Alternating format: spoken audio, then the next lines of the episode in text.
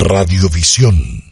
Sí, nuestra invitada que está ya con nosotros es Milagros Aguirre, periodista que eh, de reconocida trayectoria, eh, muy relacionada con la Amazonía, con los pueblos no contactados y, otras eh, y otros grupos de, de gente que por cierto viven en un estado de vulnerabilidad. No es el tema, el tema de esta mañana es la semilla rojinegra, relatos de la Amazonía ecuatoriana. Hola, Milagros, qué gusto recibirte, bienvenida. Hola Diego, muchas gracias por la invitación, un gusto estar con ustedes. ¿Cuántos años estuviste eh, relacionada con la Amazonía? Eh, a ver, eh, yo, digamos, empieza mi relación con, la Amazonía en 2003, eh, tal vez un poco antes, diría 99, con una exposición que, que realizó el misionero Miguel Ángel Cabo de Villa, una exposición de arqueología amazónica. yo estaba en el comercio y entonces ahí hice esa cobertura de esa exposición que fue en la Galería Artes en el 99. Y ahí pues eh, se genera una, una relación eh, con la misión capuchina, eh, con Miguel Ángel Cabo de Villa principalmente en ese momento, y empiezo a hacer algunos reportajes sobre la Amazonía, algunas cosas sobre los secoyas, me acuerdo mis primeros reportajes sobre esos temas en, en el comercio entre el 99 y en el 2003. Eh, luego yo salgo del comercio y ya me puse a trabajar en la Fundación La Vaca con Cabo de Villa y con otra gente. Y pues estuve ahí hasta el 2016. Y en 2016 eh, ya volví a Quito. Eh, hoy estoy trabajando en Editorial La Yala, muy contenta. Eh, también vinculada a la Amazonía, digamos, mientras los capuchinos trabajaban el, el norte de la Amazonía y temas relacionados con los guaraní, etcétera, los salesianos, la misión salesiana ha trabajado en el sur de la Amazonía, ¿no? En Morona, Santiago. Eh, entonces, bueno, digamos que, que el ámbito de trabajo sigue siendo el mismo, en la editorial hay muchas publicaciones sobre pueblos indígenas, eh, y entonces, bueno, esa ha sido un poco la, la línea de trabajo, ¿no? en esos años, en esos años yo, yo iba eh, recopilando relatos que, de, cosas que viví, de cosas que vi y un poco sobre eso, sobre eso es este, este nuevo libro. Bueno, creo que quienes vivimos en las ciudades como Quito, Guayaquil, eh, no tenemos idea de la realidad de la Amazonía. Eh, es poco lo que se sabe. Eh, ¿Qué nos puedes contar así en un plano muy general sobre aquella realidad o realidades? A ver, la Amazonía ha sido un poco el, ¿qué será? Pues el patio trasero del Ecuador, ¿no? eso es lo que yo sentí cuando estuve ahí, un poco, es decir, por un lado, el Ecuador es un país amazónico, se supone, eh, cuando mis primeras idas por el Napo no se daba cuenta de que eso de amazónico quedaba lejísimos del Amazonas, está bastante lejos de, de, la zona del oriente ecuatoriano, hay que navegar bastante en el río hasta llegar al Amazonas. entonces esa era como la primera ficción, ¿no? Que el Ecuador es un país amazónico, el Amazonas está, como digo, muy, muy distante eh, del río Napo. Eh, sin embargo, claro, es la zona más rica del país y a la vez la zona más olvidada. Eh, es una es una zona eh, que suena muy lejos, suena muy lejos cuando uno está en la ciudad. Yo me acuerdo que me preguntaban a veces, ¿y cómo llegas hasta allá? Y decía, bueno, en avión, o sea, habían, por, por el auge petrolero, digamos, habían a veces hasta ocho vuelos diarios, ¿no? Y la gente aquí en Quito no, creía que todavía había que irse en, no sé, en, en caballo, navegando a caballo, no sé, habían ocho vuelos diarios. La, ciudad, la Coca era de las ciudades eh, con más rutas aéreas, eh, al menos en los años de este nuevo boom petrolero, ¿no? Eh, entonces, bueno, sí, es una zona olvidada, es una zona de frontera, es una zona muy rica también, eh, no solo en recursos naturales, sino en, humanamente muy rica, ¿no? Eh, la arqueología eh, que, que, se exhibe de la Amazonía lo demuestra, es decir, hay una selva culta que es prácticamente desconocida.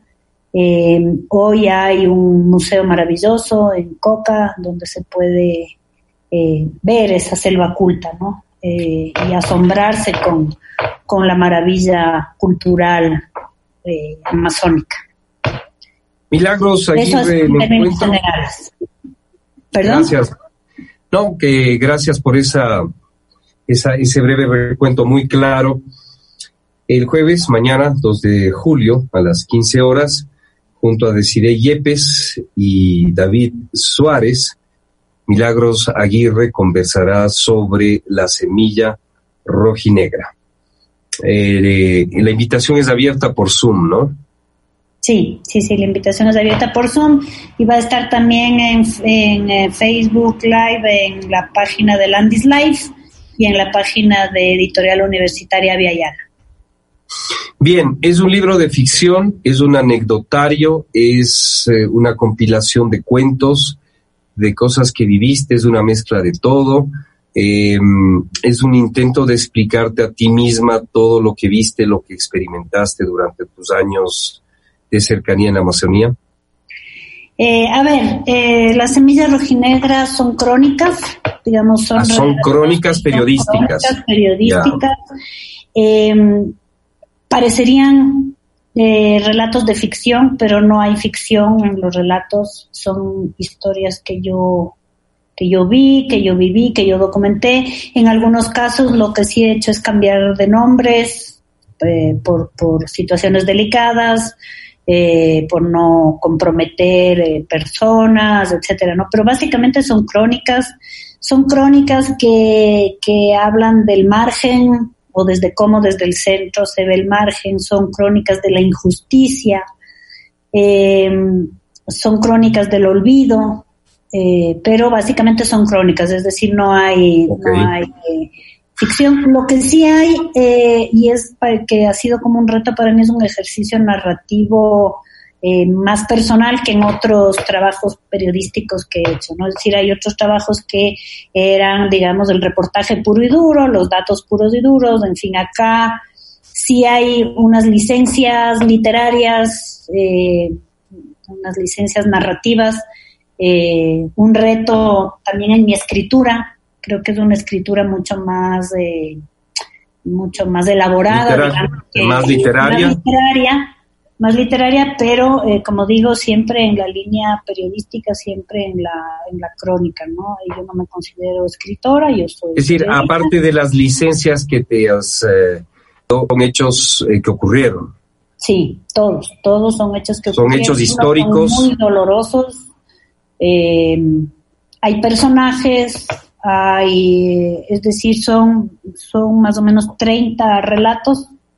Eh, uno es sobre un crimen, otro es sobre una mujer abusada, otro es sobre eh, un, un, pobre señor al que le acusaron de traficante por llevar un tanque de gas sin saber a dónde estaba yendo el señor.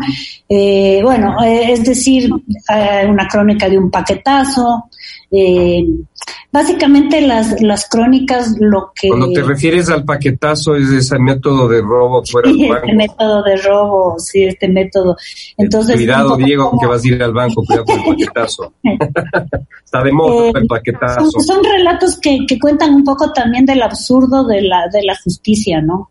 Eh, eh, yo creo que además en sitios más olvidados es como más evidente eh, claro, aquí, yo creo que en el fondo eso, eso es, ¿no? El, el, tema, yo creo que en el fondo las crónicas estas reflejan eh, cómo opera la justicia en, en estas zonas, sobre todo más olvidadas, y la vulnerabilidad de la que son víctimas las personas, ¿no? Sobre todo si son indígenas, ni te digo, ¿no? Claro, claro, tienen las de perder, están uh, a un margen, al margen tienen las de perder. Eh, claro, aquí se agudizan las fuerzas dialécticas y hay contradicciones, no todo lo justo es legal, ni todo lo legal es justo. Y eh, en condiciones como las de la Amazonía, seguramente eso se agudiza. Charlaba ayer con Arturo Torres, periodista que eh, está observando, y con esto quiero cerrar de eh, Milagros, eh, nadie habla de, o muy poca gente habla de la Amazonía, los pueblos no contactados, los secoyas, los guaorani, en fin, los grupos contactados también, y el COVID-19. son, son, son grupos humanos que no tienen un sistema inmunológico, eh, más bien son muy vulnerables con su sistema inmunológico, no como el nuestro, que está un poco más eh, adaptado a este tipo de, virus. Eh, me decías que la situación la ves con más optimismo, de alguna forma ellos se han tratado naturalmente, se están cuidando. Eh, sí, o sea, yo, a ver, yo sé que es una situación muy dramática. Las pestes han terminado con pueblos en la Amazonía a lo largo de su historia. Eh, sin embargo, yo creo que las comunidades frente a las inacciones estatales se han estado autoprotegiendo. Eh, muchas se han aislado voluntariamente, digamos. Eh, la, lo que es tremendamente preocupante es la, falta de medicamentos, la falta de insumos. Eh, los dispensarios y los hospitales amazónicos están, digamos, tienen todas las necesidades habidas y por haber. Y eso creo que es el, mayor problema ahora, ¿no? Eh, sin embargo, yo sí creo que incluso las organizaciones sociales, eh, las ONGs, eh, las CONAIE, CONFENIAE, yo creo que están haciendo una tarea muy, muy importante que, no está haciendo el Estado y que, la están haciendo eh, desde, el, desde el voluntariado, desde la cooperación internacional, eh, en fin. Entonces, creo que en ese sentido mm, quisiera pensar que, que, que la cosa no va a salir tan mal en la Amazonía.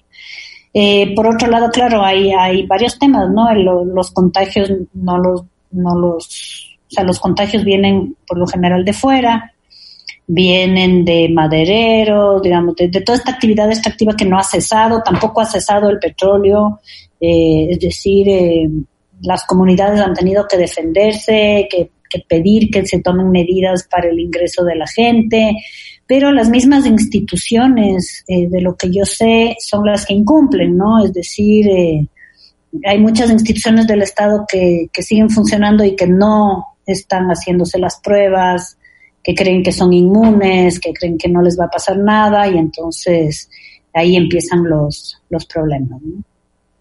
Eh, Bien, la Amazonía. Pero como digo, creo que es complicado desde siempre porque porque en la situación de los pueblos no contactados veía yo el otro día una noticia en el universo de un de un doctor Wheeler, me parece que se llama, que saca hoy, luego de no sé cuántos años, uno de sus encuentros con los Guaurani antes del contacto en el 72. Y, y eso muestra que, digamos, aventureros como él han entrado desde siempre y siguen entrando sin ningún eh, sin ningún eh, problema, ¿no?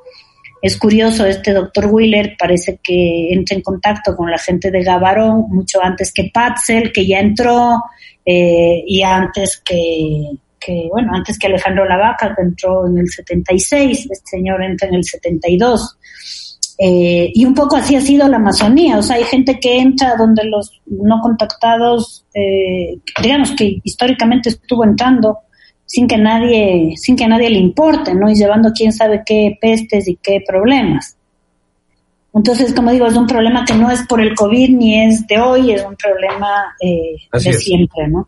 Así es. Bueno, el COVID-19 básicamente complicará esto.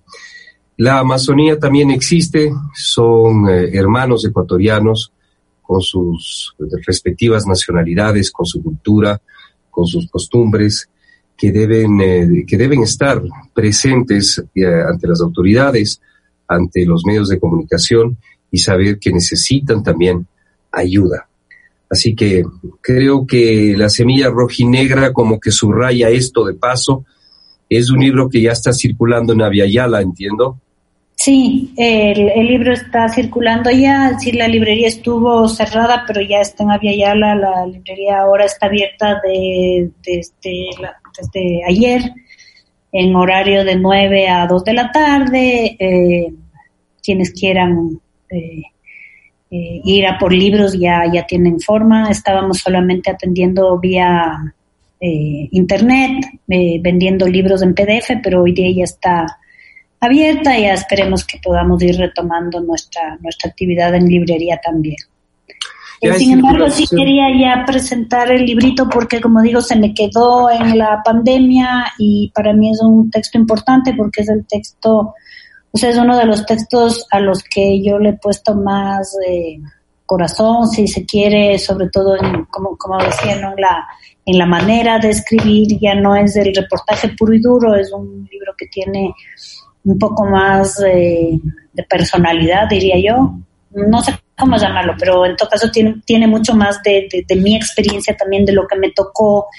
Eh, no es un libro que hable solamente de, los indígenas, es un libro que habla también de, la gente marginal, de los mestizos, de, los atropellos generados también hacia el colono que vive que vive abandonado, ¿no? el colono que se dedica a la agricultura, que se dedica a, otras cosas y que está también en situaciones vulnerables y de abandono y de y muchas veces de violencia, ¿no?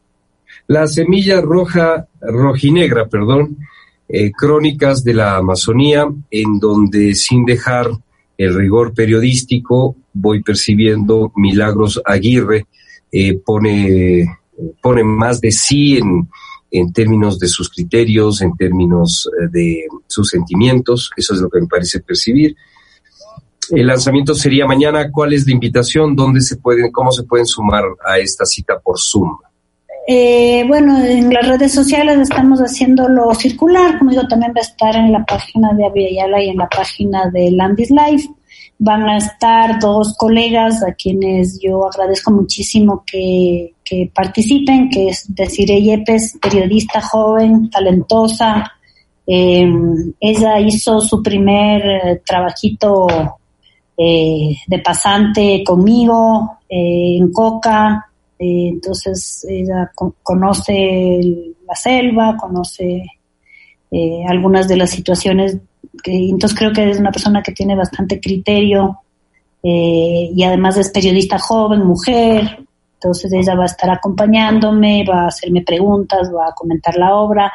Y lo mismo David Suárez, que es un eh, sociólogo, también estuvo trabajando en la Amazonía. Eh, creo que él también tiene sus puntos de vista. Él trabaja ahora en Landis Life. Eh, y bueno, creo que se puede armar un foro interesante. En el libro, eh, La Solapa, digamos, generosamente colaboraron conmigo eh, dos personas también a las que quiero mucho, María Belén Arroyo, que es una gran periodista, editora de Vistazo, y Miguel Molina, que es curioso, a Miguel yo personalmente no le conozco, pero nos conocemos bastante a través de los escritos y de mensajes y en fin, creo que también él aportó mucho en su lectura, aportó mucho conmigo en su, en su lectura sobre este libro. Y bueno, eh, nada, lo que quiero es hacerle circular porque hay historias que, que yo creo que pueden resultar sorprendentes, hay historias muy macondianas también, creo que se nutre uno ahí de los escritores a los que quiere, como, como García Márquez, en el sentido de que la realidad eh, a veces es mucho más eh, increíble que la ficción. Felicitaciones, mañana 14, eh, mañana 2 de la tarde, eh, perdón, mañana jueves 2, 15 horas. 15 horas, esta cita con Milagros Aguirre y su libro de crónicas, La Semilla Rojinegra. Un abrazo, felicitaciones y suerte. Felicitaciones por este trabajo. Muchas gracias, Diego. Eh, encantada de compartir estas estas historias contigo. Y nada, un abrazo también, mucha suerte y gracias por todo. Radiovisión